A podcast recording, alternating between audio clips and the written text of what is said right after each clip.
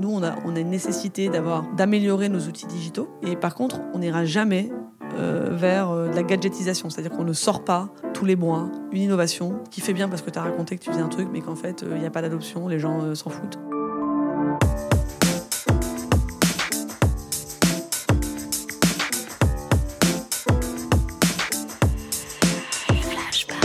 Bonjour à toutes et à tous et bienvenue dans la saison 2 de Flashback, épisode 4. Aujourd'hui, nous sommes dans les locaux de Nickel, porte de Charenton, avec Marie Degrand-Guillaume. Marie a réalisé ce que beaucoup rêvent de faire, allier sens et travail. Aujourd'hui directrice déléguée de Nickel, Marie a débuté sa carrière dans le conseil avant de rejoindre l'association de microcrédit, l'ADI, dont elle est devenue directrice générale adjointe. Elle a ensuite frappé à la porte de Nickel, ou plus précisément tapé sur l'épaule de l'un de ses fondateurs. Oui, effectivement, c'est ce qu'elle va nous raconter dans, dans l'épisode. Et elle nous expliquera aussi comment Nickel est devenu le troisième réseau bancaire de France en quelques années à peine, 6-8 ans. Grâce à vos notes et commentaires, Flashback a été sélectionné et mis en avant par Apple Podcast. Merci beaucoup, merci à tous. Ça nous touche et surtout, ça nous encourage vraiment à continuer. Alors, Flashback avec Marie de Grand Guillot, c'est parti. Flashback. Flashback. Bonjour Marie. Bonjour. Bienvenue dans Flashback. Euh, on va commencer avec notre première question euh, récurrente. Est-ce que tu te souviens de ton premier jour euh, chez Compte Nickel et est-ce que tu peux nous le décrire, nous le raconter? Alors, est-ce que je me souviens de mon premier jour? Ben, Je m'en souviens forcément parce qu'il y a toujours un peu de stress. donc, comme tous les premiers jours, je pense qu'il y a des sujets de. Enfin, la, principale question que je devais me poser, c'était la question de la rencontre, la rencontre des équipes, la rencontre des gens. Euh, donc je suis arrivée dans, ce, dans cette commune d'Île-de-France que je ne connaissais pas, qui est Charenton. Donc on est derrière le périph. Euh, et donc je suis arrivée là, face à ce nouveau bâtiment, le jour du déménagement du siège. Euh, et donc Nickel venait de changer de, en tout cas sur notre site à Paris, on venait de changer de locaux. Donc tout le monde était un petit peu excité, un petit peu surpris, en train de découvrir ces nouveaux locaux tout jolis, peints, designés avec des gros poufs, des baby, des baby foot, tout ce qui fait bien pour une pour une start-up. Et je suis arrivée dans cette énergie euh, euh, vigorifiante parce que du coup tout le monde était un peu dans une dans une logique de s'approprier ces lieux. Et c'était euh, c'était très sympathique, très stimulant. Et après, forcément, moi, j'avais mes petites angoisses, mes petites questions personnelles, puisque c'est une première, une première journée. Donc, les aspects administratifs et logistiques passés, j'avais mon ordinateur et mon badge. Et euh, ben, je me suis installée dans mon bureau avec mon vélo et euh, j'ai fait connaissance euh, des équipes. Est-ce que tu peux nous présenter Compte Nickel, qui est à la fois déjà une grosse machine maintenant avec 1,7 million de clients et en même temps qui n'est pas forcément toujours connu par tout le monde? Très bien. Alors déjà, Compte Nickel n'existe plus. On parle de Nickel, puisqu'on a fait, on a fait, on a retravaillé sur la marque il y, a, y, a, trois ans. Et donc Nickel, en fait, c'est une entreprise qui a six ans c'est une, une start-up qui, qui connaît une croissance phénoménale, puisqu'effectivement, on a 1 700 000 clients. Et notre métier, on est une néobanque, donc on propose un compte courant à nos clients euh, en 5 minutes chez un buraliste. Et la vocation de Nickel, c'est de se dire que payer et être payé, c'est l'usage bancaire le plus proche de votre quotidien, qui vous permet de vous sentir libre dans votre vie, faire vos projets, réaliser votre... Enfin, juste vivre comme vous voulez. Et que ça, en fait, c'est un besoin qui est commun, qui est le même pour tout le monde qu'on soit euh, très riche ou euh, dans la galère, qu'on soit très jeune ou très âgé, euh, ce sentiment de pouvoir vivre sa vie en payant ce qu'on veut quand on veut, c'est quelque chose qui est fondamental. Et donc on a voulu réinventer le compte courant, l'accès au compte courant avec un produit en fait en temps réel distribué par des buralistes pour essayer de réinventer toute la relation bancaire et casser un peu les codes, notamment du jugement ou de la distance qui existe entre une banque et son client n'étais pas encore là à l'époque, mais euh, pourquoi il y a eu ce besoin de changer euh, de compte nickel à nickel, justement? C'était il y a trois ans, tu Alors, j'étais pas là euh, au changement de la marque. Le changement de la marque, c'est que, comme Enfin, comme toutes les entreprises, alors Nickel a, été pensé pour, pour croître, mais nos fondateurs pensaient jamais que ça aurait la croissance que, que ça a eu. Et donc, la marque est un élément essentiel d'une entreprise, notamment dans le secteur bancaire, où en fait, on, on, doit, on doit créer une confiance, on doit se distinguer. Donc, nous, on a vraiment un, un propos qui est très très en rupture des codes euh, mm. de notre marché. Et donc c'est très important que la marque l'incarne. Et la première marque, si vous voyez nos logos, si vous voyez notre façon de s'exprimer, c'est très cohérent avec ce qu'on est aujourd'hui, mais c'est beaucoup moins impactant et travaillé.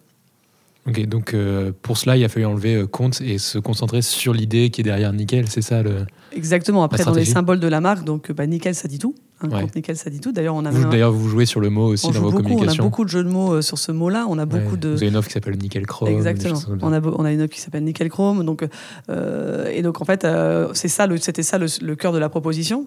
Et donc, après, on a, on a réinventé les codes visuels. On, a, on est donc sur quelques couleurs euh, qui, sont, euh, qui sont très, très limitées. hein. En fait, on est sur du Ouais. blanc, du noir et du orange. On n'est que sur des codes visuels qui, sont, qui utilisent des mots. Euh, avec beaucoup de jeux de mots, beaucoup de, de subtilité dans le langage. Mais, Oui, on, en, euh, on en parlera peut-être tout à l'heure, mais euh, il y a eu une crise. Enfin, pardon, on- il y a eu une crise il y a quelques jours avant notre enregistrement, et où, justement, vous avez joué sur ce jeu de mots avec. vous n'avez pas dit il y a un problème, etc. C'est on est en ralentissement. Il y a un ralentissement tout de suite sur la communication. Vous avez, vous avez un angle différent de communication, en tout cas. Bah, on essaye, euh, on essaye, on essaye d'être très transparent et très franche. Ouais. Ça c'est important parce que c'est un monde qui peut, parfois peut être opaque. Et, euh, et donc ça c'est au cœur de, au cœur de notre euh, proposition en fait. Tu, euh, pour revenir un petit peu sur ton parcours, en fait, tu as, commencé par du, de la de la stratégie. Tu, tu travaillais notamment chez Roland Berger, c'est ça? Oui, moi je, Ouais. je suis diplômée d'école de commerce. Diplômé d'école En sortant d'école de commerce, j'ai fait du conseil en stratégie pendant six ans et demi, donc, Ouais. euh, notamment chez Roland Berger depuis longtemps. Ouais. Je travaillais pour beaucoup de directions générales, euh, sur plein de sujets différents. Je travaillais dans le monde bancaire, dans les pharmacies, dans le monde de- du web. Mhm. dans le monde de- de- des paris online, tu vois, des, dans le monde, enfin, euh, des, de l'achat de droits sportifs. Donc euh, vraiment des choses très très différentes, à chaque fois avec des problématiques assez complexes, que ce soit des projections sur les plans stratégiques, des réorgs, des rachats, euh, donc plein de sujets. Donc j'ai fait ça pendant six ans euh, et demi. Et puis après, je suis partie dans le monde associatif. Ouais. Euh, En fait, tu as fait le changement que beaucoup font en ce moment ou essayent de faire.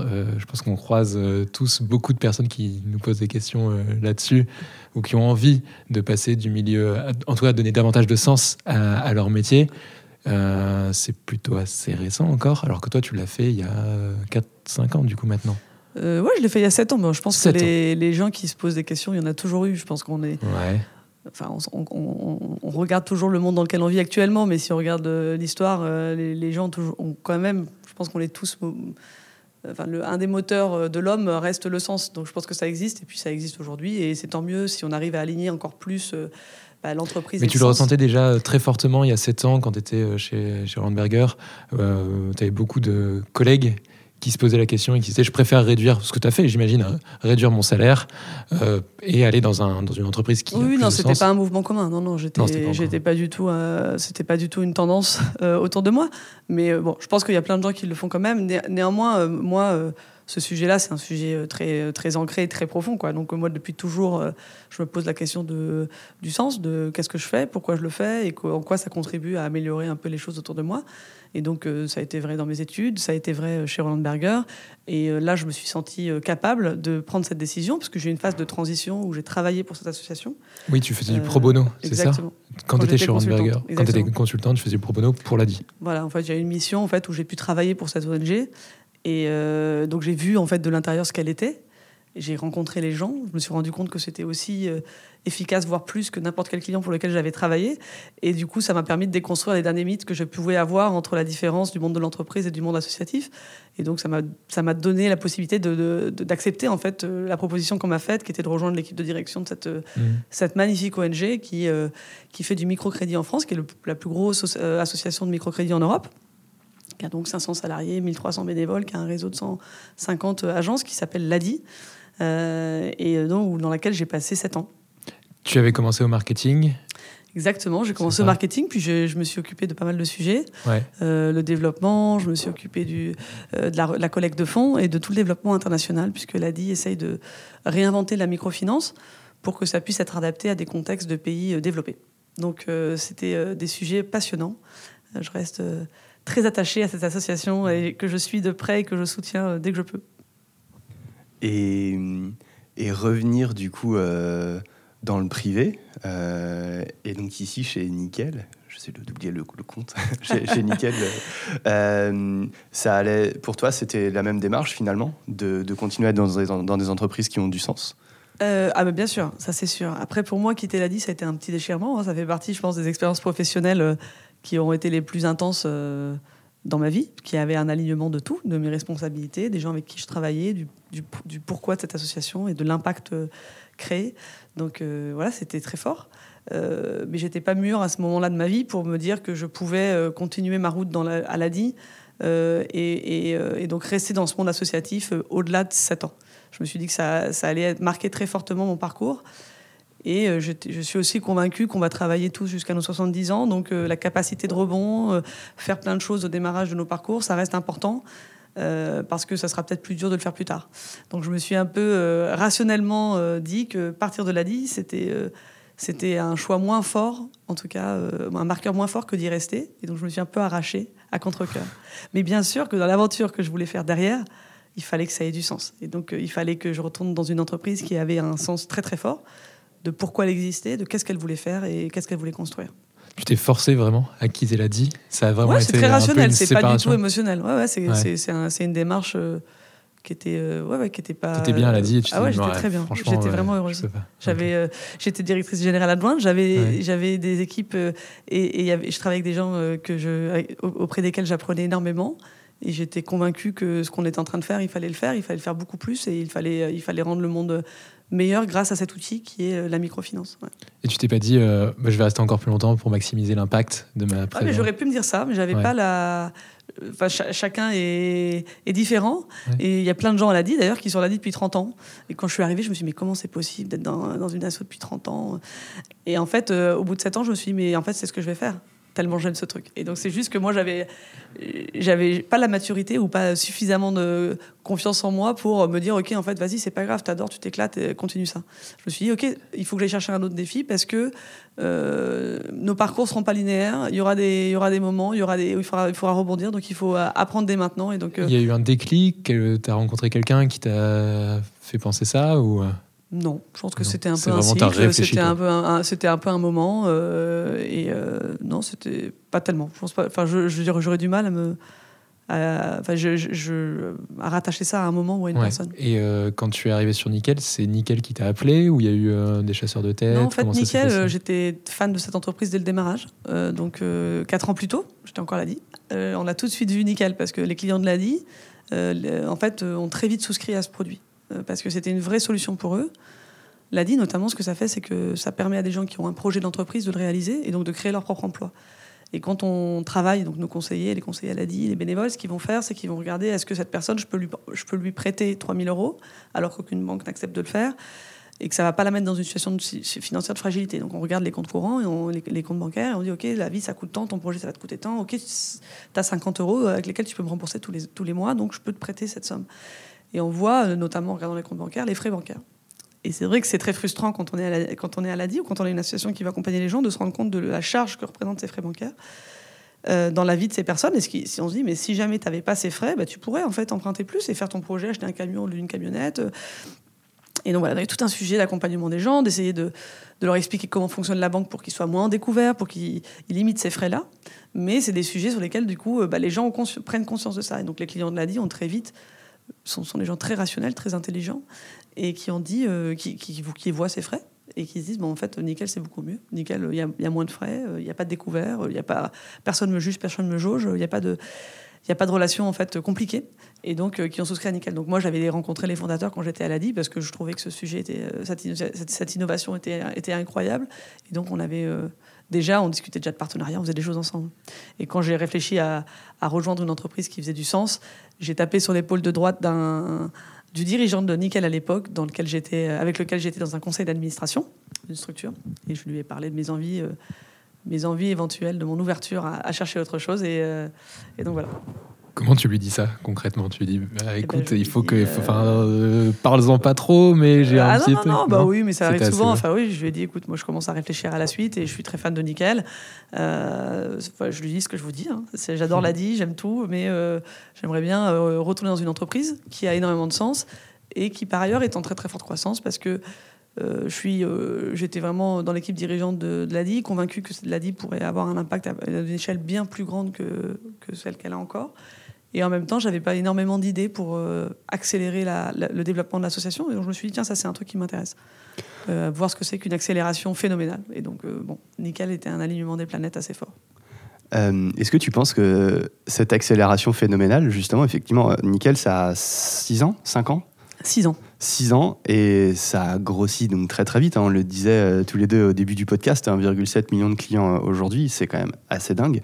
Euh, nous, ça, ça nous fait écho aussi avec le succès de l'épisode juste avant de Flashback avec Nicolas Chaban et, la marque C'est qui le patron qui s'est installée très très vite dans l'alimentaire. Deux marques, deux entreprises qui ont une forte raison d'être, qui sont très tournées du coup vers, vers les consommateurs. Soit leurs réels besoins, comme nickel, ou leurs réelles envies et ambitions aujourd'hui avec C'est qui le patron. Comment est-ce qu'on réussit aujourd'hui à... Enfin, est-ce que la raison d'être, c'est ce qui fait le succès?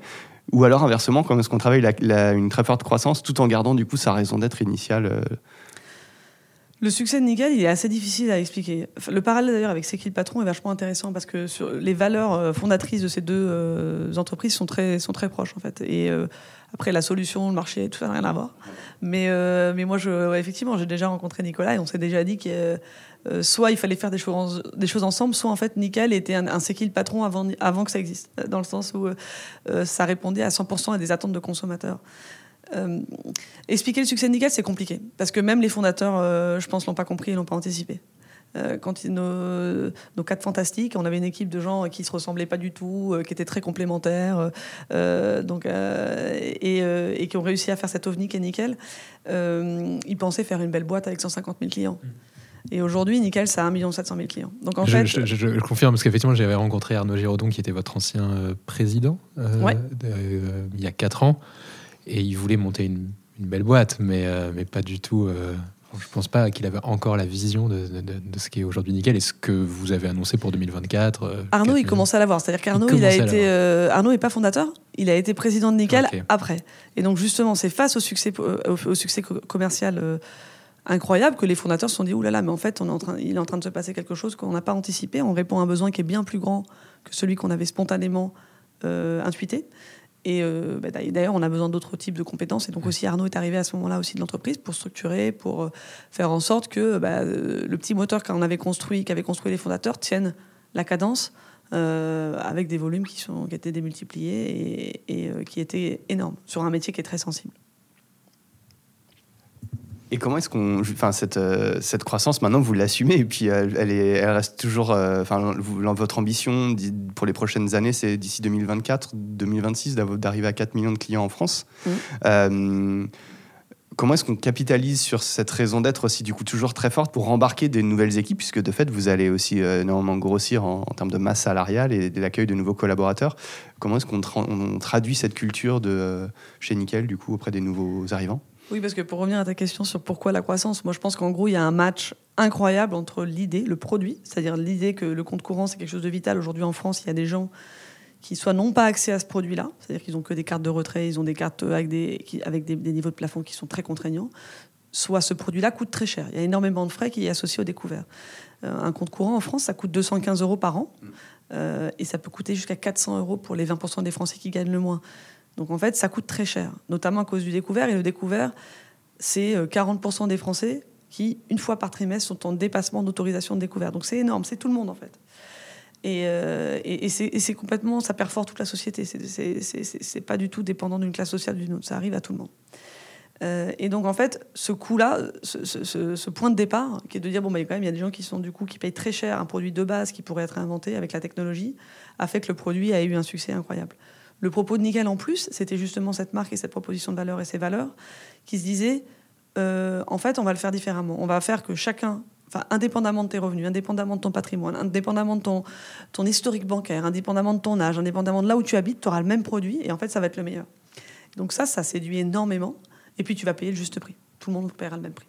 Et donc ça, ça a séduit énormément et ça a eu, ça a eu le succès. Donc moi, je pense que les valeurs sont complètement au centre du succès de Nickel aujourd'hui. Elles, sont, elles, sont, elles expliquent énormément pourquoi, euh, pourquoi, succès, pourquoi Nickel marche autant. Euh, et, elles, euh, et elles expliquent aussi pourquoi on, a, on arrive à continuer à croître. Parce que croître, c'est non seulement répondre à un marché. Moi, je pense que notre produit pourrait toucher, il pourrait répondre à, à énormément de personnes. Aujourd'hui, il y a 9 millions de la, de la, population française qui est sous le seuil de pauvreté, mais ça n'est qu'une partie des gens qu'on cible. Hein. Et c'est malheureusement un chiffre qui augmente en plus. Enfin, il euh, y, a, y, a, eu du coup euh, hier une prise de parole des principales associations euh, d'aide de, de, de, du coup auprès des populations défavorisées qui disaient qu'on allait avoir avec cette crise euh, qu'on connaît actuellement un million certainement de pauvres en plus en Exactement. Mais ça c'est une, partie de la population qu'on sait mais peut-être que je dirai plus tard mais on a d'autres types de clients mais en tout cas il y a une place pour Nickel qui est incroyable. Et, notamment parce que nos, nos, valeurs sont très fortes et on est euh, quasiment une marque militante. Euh, et c'est aussi très fort parce que pour une entreprise qui a 6 ans, les valeurs, elles tiennent une organisation. Faire face à, faire face à cette croissance en, interne, c'est une effervescence permanente. Vous, êtes dans une organisation, euh, une semaine, euh, vous arrivez, une semaine plus tard, il y a une équipe qui n'existait pas, ils sont 5 et ils sont, ou ils sont 10, et il faut dire, bon, alors maintenant, il y a cette équipe qui va faire ça. Alors, comment je travaille? Parce qu'avant, je faisais 100, mais en même temps, quand je faisais 100, ça marchait pas, donc maintenant, je vais faire avec. On est en mutation perpétuelle en interne. Euh, et en même temps, on, recrute des gens qui, sont, euh, qui amènent de la, de la seniorité, qui amènent de l'expertise pour être capable justement de, de, travailler dans la sérénité et d'être dans, dans, ce mouvement perpétuel, mais euh, en étant très professionnel, très engagé et très efficace. Votre succès, vous le tenez aussi de votre réseau de distribution qui est assez particulier. Comment est venue l'idée de distribuer nickel chez des buralistes? Nos fondateurs devaient fumer, je pense. Euh, un, de nos, un, un, de nos fondateurs avait, avait, créé plusieurs entreprises, en fait, euh, notamment avec ce réseau de buralistes, donc était très conscient euh, de la proximité. C'était des entreprises dans quel, euh, dans quel secteur? Euh, Par exemple, il y a eu plusieurs euh, entreprises dans sa vie, mais c'était Riyad, il a monté notamment des, entreprises où tu pouvais charger ton téléphone portable chez un buraliste sur un TPE. D'accord, ok. Donc, il y a eu plein de... Et donc en fait, le, point, le principal point de départ, c'est que les buralistes, en fait, c'est le plus premier commerce de proximité des Français. Aujourd'hui, en France, tu as 24 500 buralistes. C'est 10 millions de Français qui passent tous les jours dans ces points de vente.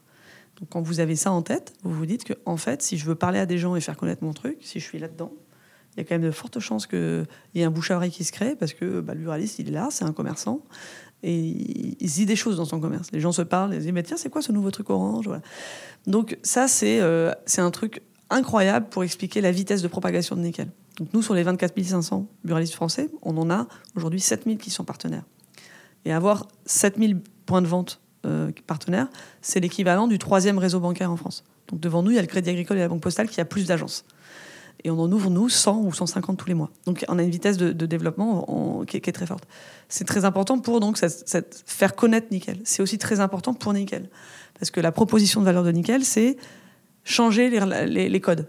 C'est hmm. casser les codes, c'est enlever la distance, c'est libérer les gens dans la relation à leur argent. Et aujourd'hui, vous rentrez chez un buraliste, mais comme vous voulez.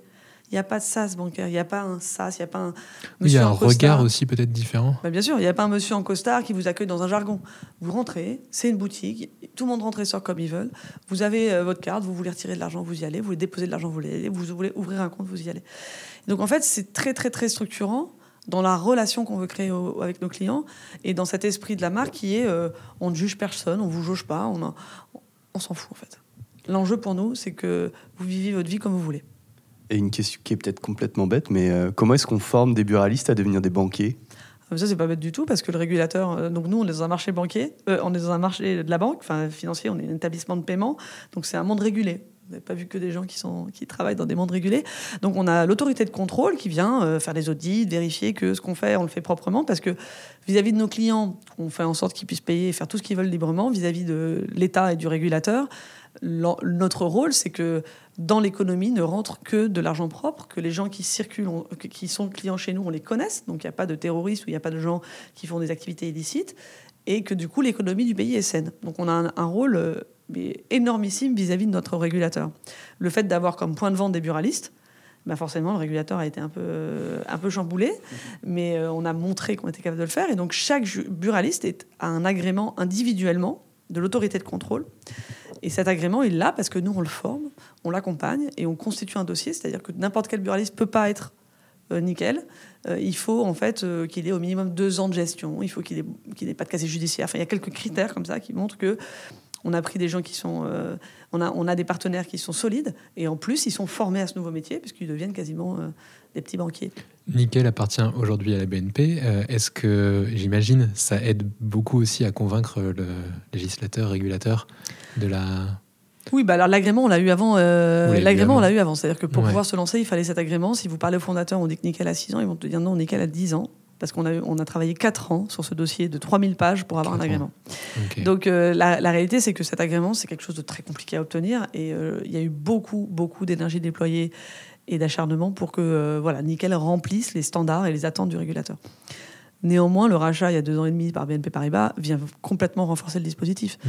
Et aujourd'hui, on est dans une relation avec, euh, avec notre actionnaire qui est, euh, qui est, je trouve, assez incroyablement juste. C'est-à-dire qu'on a une autonomie parfaite sur tous les enjeux de développement, de produits, d'IT, de marketing, tout ce qui fait que Nickel arrive à casser les codes du monde bancaire.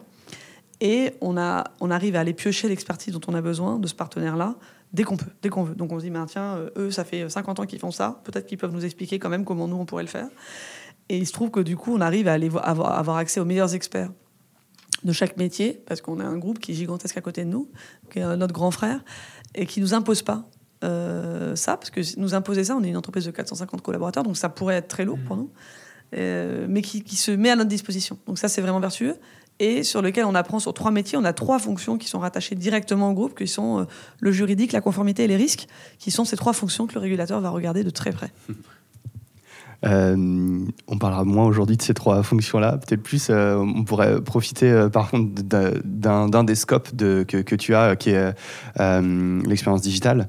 Quels sont les challenges principaux que tu as aujourd'hui sur l'expérience online que vous proposez? Juste, donc tu le disais, Nickel fait partie des néobanques qui réinventent aussi l'expérience avec son compte bancaire. Ça passe aujourd'hui en grande partie par son smartphone ou autre. C'est quoi votre challenge principal autour de ça? La première euh, chose, c'est que euh, le digital est, chez nous est, très très structurant parce que ça a permis de réinventer le produit. En gros, parce qu'il y avait la technologie, et avant de, parler d'interface, enfin d'expérience, il y avait une technologie, on a pu proposer un compte courant qui est en temps réel. Donc vous savez exactement les mouvements en temps réel. Aucune banque n'est capable de le faire parce que leur informatique, bah, il a déjà de 30 ans, il est, il est construit autrement, c'est pas possible. Ça, c'est l'innovation technologique. Ensuite, nous, on s'est dit, mais comment, en fait, cette innovation technologique peut toucher tout le monde? Tout le monde. Vraiment tout le monde. Ce qui n'est pas le cas des néobanques. Euh, et en fait, on s'est dit, bah, déjà, on va avoir une app. Donc ça, c'est comme toutes les néobanques. On va dire, OK, bah, avec une app sur un smartphone, c'est super. Tous les gens qui ont des smartphones et qui, adorent ça, euh, ils auront accès. Mais ça suffit pas. en fait. Il y a plein de gens qui sont pas à l'aise avec leur smartphone, qui vont pas penser que la banque est, est- est- est- est sécurisée sur leur smartphone. Donc on s'est dit, OK, ça suffit pas. Donc il y a ce réseau de distribution qui, nous, qui, qui fait qu'on est accessible physiquement le plus proche de nos clients. Donc il y a les buralistes. Ensuite, on se dit ça suffit pas. Il y a des gens qui, euh, le buraliste, s'il y a sur les questions complexes, il peut pas répondre. Donc, on a beaucoup de personnes qui sont qui sont euh, qui sont disponibles par téléphone. hein, euh, quasiment la moitié de nos effectifs sont des personnes qui sont en service en, en call center. Donc, on est très joignable par téléphone parce que beaucoup de nos clients bah, préfèrent nous appeler que de regarder sur leur app.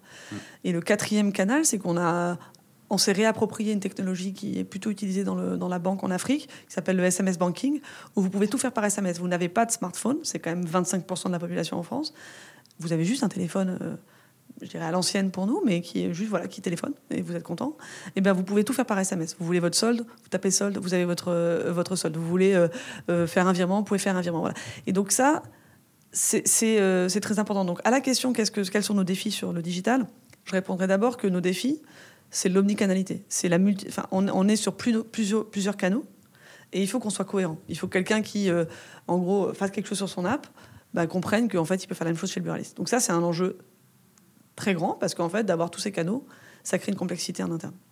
Et après, peut-être euh, juste sur répondre à la question sur le, le, ce sujet du digital, bah, on a beaucoup de- on a beaucoup d'enjeux parce que Nickel, c'est une entreprise qui a 6 ans donc, et, et qui pen- et qui n'a pas été pensée pour euh, l'échelle qu'on a. Donc en fait, on a eu Mhm. plusieurs phases. On a une phase de croissance folle, on a une phase de structuration sur laquelle on n'a pas beaucoup innové sur nos produits. Et là, on est dans une phase de réaccélération de la croissance dans un marché où il y a d'autres gens qui pensent produits depuis le début uniquement. Hein, not- notamment les autres néobanques, les N26, les Revolut en Europe, il y en a plein dans le monde. Ils ne pensent que produits. Donc leurs produits, si vous comparez nos apps, sont plus aboutis potentiellement. Euh, mais ça, c'est l'histoire des organisations qui explique les différences. Et donc nous, on a, on a, on a une nécessité d'avoir, d'améliorer nos outils digitaux, donc d'avoir une ergonomie encore plus fluide. On essaie de rester très simple. Et par contre, on n'ira jamais euh, vers euh, de la gadgetisation, c'est-à-dire qu'on ne sort pas tous les mois une innovation qui fait bien parce que tu as raconté que tu faisais un truc, mais qu'en fait, il n'y a pas d'adoption, les gens euh, s'en foutent. Euh, c'est pas le sujet que de savoir faire un crowdfunding pour des vacances. Personne ne le fait, ça n'est pas un usage, donc on ne le sortira pas. Et donc, on a un enjeu d'amélioration de nos interfaces et d'expérience client qui est au cœur de nos enjeux. mais sans gadgetisa- gadgetisation des nouvelles fonctionnalités qu'on va sortir. Tu parlais de N26 Revolut, c'est marrant parce que dans le fond, vous faites la même chose, mais alors vous le faites pas du tout de la même façon, Ouais. totalement différent. Euh, et notamment la notion d'omnicanalité, où vous, vous avez un, un lien entre le physique et le digital qui est, qui est beaucoup plus fort que les autres. Est-ce que euh, eux, tu les sens venir, comme c'est des experts du digital, vous, vous voulez aller sur améliorer le digital, est-ce que eux vont avoir envie d'améliorer aussi leur relation euh, physique avec le, le client final, tu penses? Je suis pas sûre parce qu'on n'a pas. euh, déjà, on est, enfin, clairement, on est concurrent direct. hein. Ouais, Enfin, je veux dire, on est ouais. concurrent direct sur un tiers de nos clients. Nous, un tiers de nos clients, c'est des gens qui utilisent notre euh, nickel pour euh, avoir une deuxième carte. Hmm. Donc, c'est je veux une carte quand je voyage parce qu'en fait, et leurs cartes et les nôtres sont imbattables en termes de frais par rapport aux, aux banques traditionnelles. Je veux une carte quand j'achète sur Internet parce que mon salaire, bah, j'ai pas envie de le risquer. Donc, j'ai une petite carte, un petit portefeuille électronique. Je veux une carte pour ma maison, pour ma nounou. Euh, quand elle veut faire des courses, je veux une carte pour, je sais pas. Donc, sur ce segment de clientèle seconde carte, on est concurrent euh, direct. Et euh, ce sont des gens qui sont plutôt à l'aise sur le digital, et ce sont nos clients. Et ce sont plutôt des gens qui sont à l'aise avec les banques, en général. Du coup, bah, eux, pour moi, ils ont une avance sur leurs produits. Leur app peut parfois être aujourd'hui perçue comme plus aboutie, à juste titre, parce Mhm. qu'on n'a pas passé euh, autant de temps qu'eux à, à, à- à concevoir nos produits. produit digital. Euh, mais en même temps, voilà, on n'a pas la même ambition non plus. Nous, notre ambition, c'est vraiment d'être le compte principal de nos clients. Donc, on cible les gens qui ne le ciblent pas, qui ne les intéressent pas. On a une stratégie marketing qui n'est pas du tout la même euh, sur les moyens qui sont mis en place et les éléments de langage et les communications. Et donc, en fait, euh, on n'a pas la même histoire. Je, je, je, je pense qu'on n'a pas la même histoire et je pense qu'on n'a pas la même vision. Je suis pas sûre qu'ils réfléchissent à avoir des réseaux de distribution. Alors, N26, on l'a en Allemagne, hein. Ouais, on a un même. mais euh, on n'a pas.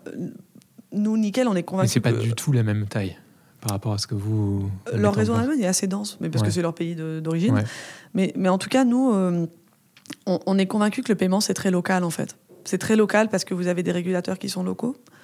Euh, et vous avez des usages qui sont très différents d'un pays à un autre. Vous allez en Allemagne, les gens ils ont des gros billets. Vous allez en France, euh, on a des chèques. Et donc, euh, donc en fait, on est convaincu de ça. Donc on est convaincu que la distribution est clé. Et alors que d'autres, notamment ceux-là, ils ont un produit qui pensent qui, qui est très adapté pour tout le monde. Et donc en fait, c'est différentes histoires, c'est différentes stratégies, di- et c'est différents euh, avantages d'un côté et complexité de l'autre. hein. Nous, euh, ben, on se lance pas dans un pays comme ça en traduisant notre app et en mettant des budgets marketing. Il nous faut des partenaires, il nous faut des partenaires points de vente physiques, donc ça peut être plus compliqué. Euh, mais notre coût d'acquisition n'a rien à voir. Parce qu'en gros, euh, 60% de nos clients, ils viennent parce qu'il y a du bouche à oreille, donc on les achète pas. Donc on a un coût d'acquisition qui est euh, divisé par 4 par rapport à ce qui se fait dans le marché bancaire. Donc en fait, il y a des plus et des moins partout. L'important, je pense, c'est le propos, c'est qu'est-ce qu'on veut faire. Et nous, ce qu'on veut faire, bah, c'est euh, enfin, voilà, c'est réinventer le compte courant de la même manière pour tout le monde. Il y a une notion de Made in France qui est en train de- d'exploser et c'est assez marrant. Il y a un petit jeu à faire, c'est aller sur Google Trends et regarder Made in France, fabriqué en France, Mhm. l'évolution des, re- des, des recherches. Cette évolution-là, elle est- en fait, elle n'est pas très très vieille. Euh, on, on voit que ça explose en septembre 2019 et que ça continue de monter avec le- notamment le confinement.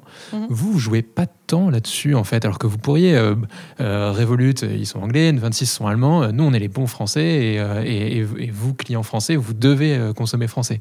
J'ai pas l'impression que vous jouiez. Ouais, ouais, c'est vrai que on- pour le moment, c'est pas un levier qu'on a, qu'on a actionné. On est très fiers d'être français, parce que bon, je pense que tous les Français sont fiers. c'est un peu un problème euh, qu'on a collectivement. Euh, mais euh, on n'a pas joué, enfin, on n'en parle pas beaucoup. on n'en parle pas beaucoup. tout. Je pense que Nickel est, par rapport à la success stories qu'on est, est vraiment moins connu que ce qu'on pourrait. Euh, Il y a plusieurs façons de l'expliquer. Euh, Il y a le fait que, en fait, euh, on est une organisation qui est focalisée sur sa mission plutôt que sur se faire connaître. On est donc en fait déjà quand on, même si ça fait partie de notre mission que de nous faire connaître, mais mais c'est pas le, c'était pas le sujet, c'était pas l'ADN initial. Et, donc on n'a pas beaucoup joué là-dessus, et donc c'est un axe, qu'on pourrait développer. Il y a beaucoup de sujets sur lesquels on n'a pas, joué. hein. On n'a pas joué, par exemple, sur pourquoi, pourquoi, pourquoi être chez Nickel quand on est CSP+. Ouais. Bon, c'est pas beaucoup des choses, c'est pas des choses qu'on a beaucoup sur lesquelles on a beaucoup Non. communiqué, mais on va le faire. Et euh, on sait que voilà, on sait que c'est des, des leviers qui comptent et qui sont importants. Tu parlais de stratégie marketing tout à l'heure. Tu peux l'expliquer, euh, votre stratégie marketing? En acquisition? Ouais. ou tu veux dire sur la marque? En acquisition. Ouais, bah en fait, euh, notre stratégie en, en- en marketing, Euh, donc c'est que jusqu'à 2019, en fait, euh, je vous expliquais, il y avait eu un peu trois phases. Une phase de lancement de nickel qui était une phase waouh, en fait, ce, ce, truc est en train d'exploser tellement ça marche. Euh, une phase de 2-3 ans de structuration et c'est pendant cette phase-là qu'on a été racheté par BNP Paribas. Donc c'était un bon moment où on avait besoin aussi d'expertise de, mmh. dans, le dans les métiers qu'on fait. Et là, on est dans une phase de réaccélération. En 2019, en gros, on, on ouvrait 30-35 000 comptes tous les mois. Euh, ce qui est quand même énorme. Et là, on, notre mission pour 2020, c'était de réaccélérer. Donc, bon, il y a eu le Covid, ça a posé plein de sujets, ça a montré aussi la résilience du modèle nickel, euh, parce que on était beaucoup moins affecté que d'autres, euh, néobanques ou banques traditionnelles. Il y a plein de choses qui l'expliquent. Euh, mais ce qu'on est en train de faire en ce moment, c'est on est en train de montrer qu'on était capable de réaccélérer, puisque le mois dernier, en septembre, on a ouvert 41 000 comptes dans le mois. Donc, c'est des croissances qui sont qui sont vraiment vertigineuses. Comment on arrive à ça euh, bah, En fait, on a, déjà, on s'est professionnalisé sur des leviers d'acquisition sur lesquels on était déjà. Donc, notamment euh, des acquisitions digitaux, euh, les leviers d'acquisition digitaux. Donc, en perf, on a, on a des équipes qui sont, qui sont beaucoup plus structurées, beaucoup plus performantes sur ces sujets-là. Sur l'acquisition Facebook, je, beaucoup, j'imagine Sur Facebook, sur, sur tous les leviers, hein, sur Google, sur, dans, dans, Vous n'avez pas un levier privilégié Non, on est, vraiment, on est vraiment sur tous ces métiers-là, mais on y est depuis le début. Ouais. Euh, le deuxième sujet, c'est qu'on travaille énormément avec nos partenaires buralistes. On est mhm. dans une logique de beaucoup d'ouvrir de nouveaux buralistes et maintenant on est dans une logique d'animation de nos points de vente. Donc on... B2B2C en fait Oui, on n'est pas vraiment du B2C, B2B2C parce que nos clients c'est les nôtres. Mais on a un partenaire dans la relation oui, ça. Qui, euh, qui, sont, euh, qui est vraiment structurant. Et donc là, on a décidé de passer plus de temps avec nos buralistes qui, qui étaient déjà dans le réseau bah pour euh, qu'ils connaissent, qu'ils maîtrisent nickel, comprendre quels étaient les problèmes, améliorer leur expérience pour qu'ils soient des vrais promoteurs, tous, le plus grand nombre en tout cas, de nickel. Et donc ça, c'est très, très important dans la stratégie marketing.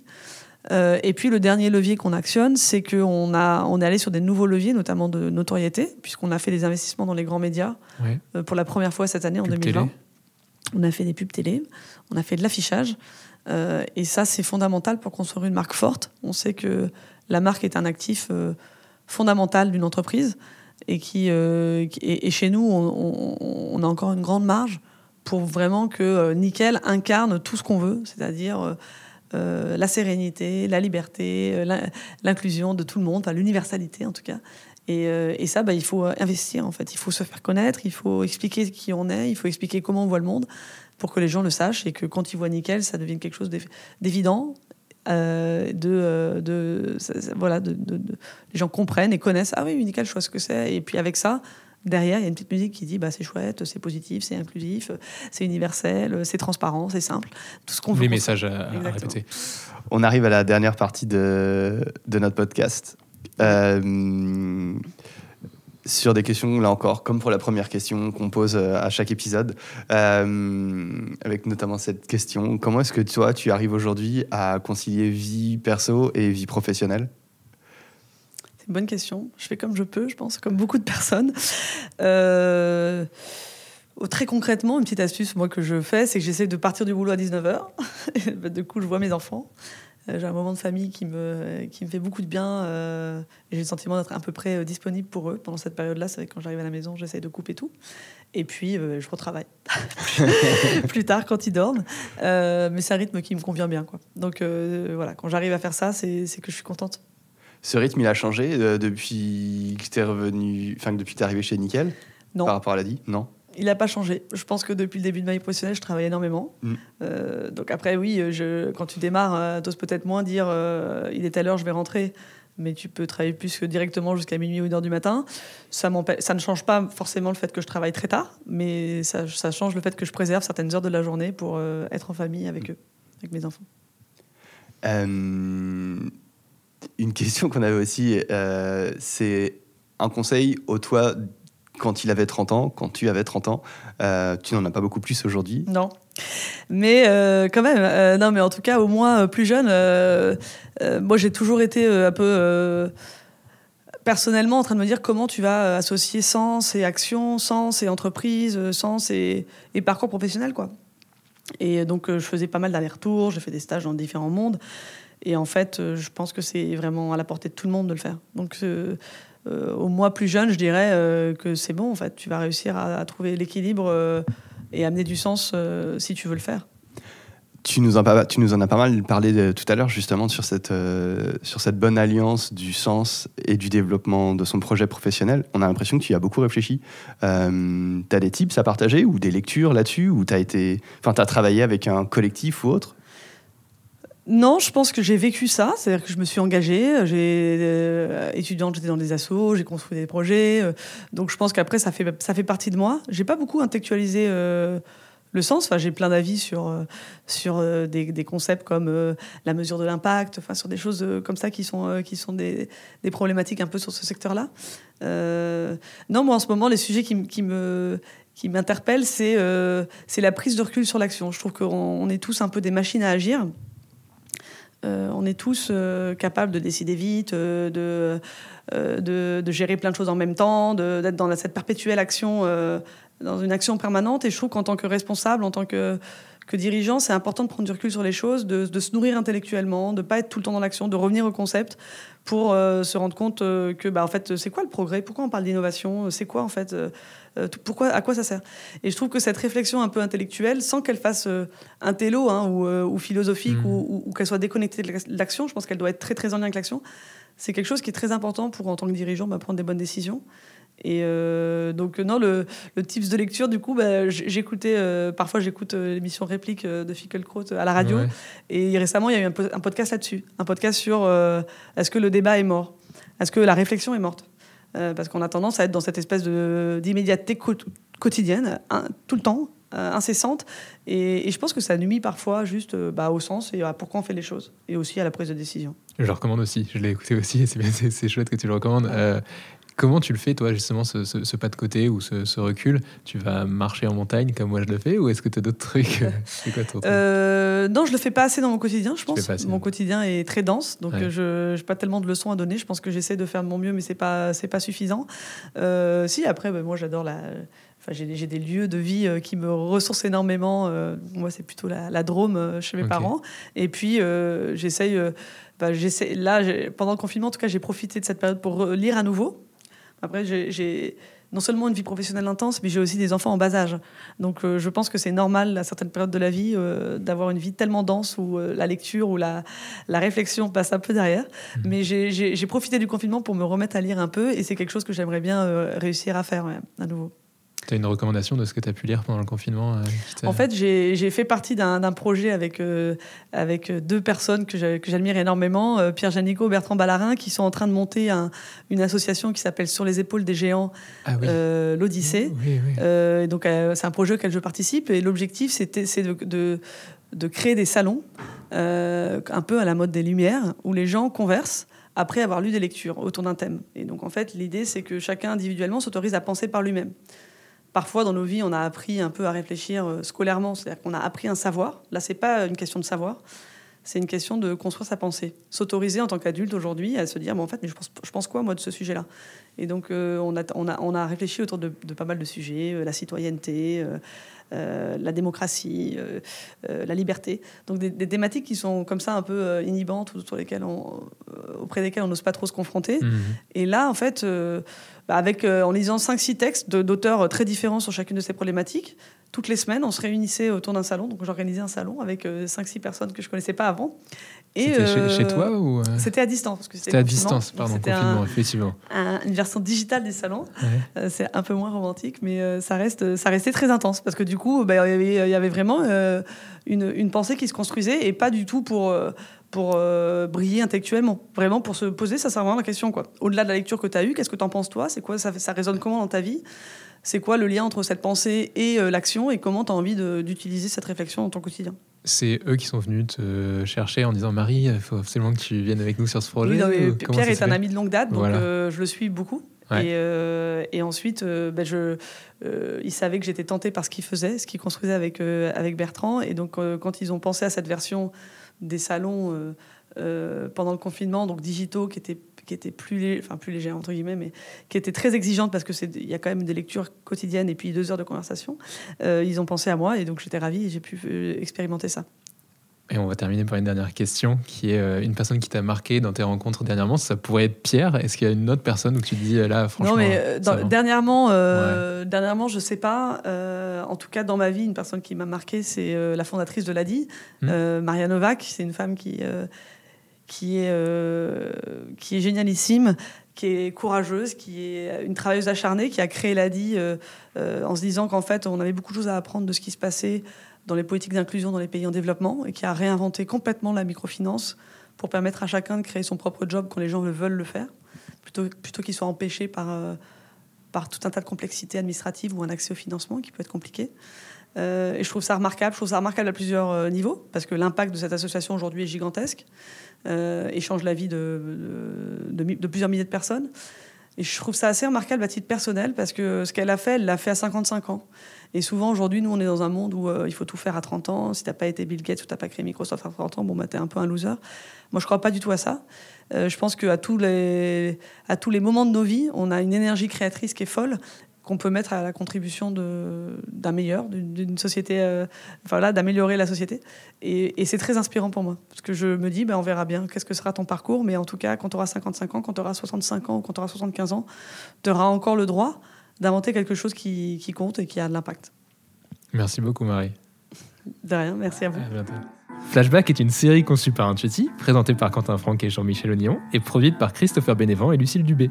Si vous avez aimé cet épisode, n'hésitez pas à nous soutenir par des étoiles sur votre plateforme d'écoute Apple Podcast ou Spotify par exemple. Et enfin, pour nous écrire, rendez-vous sur les supports de l'agence Intuiti, sur notre média Décrypte, toujours avec 3i, ou sur nos pages LinkedIn. À bientôt!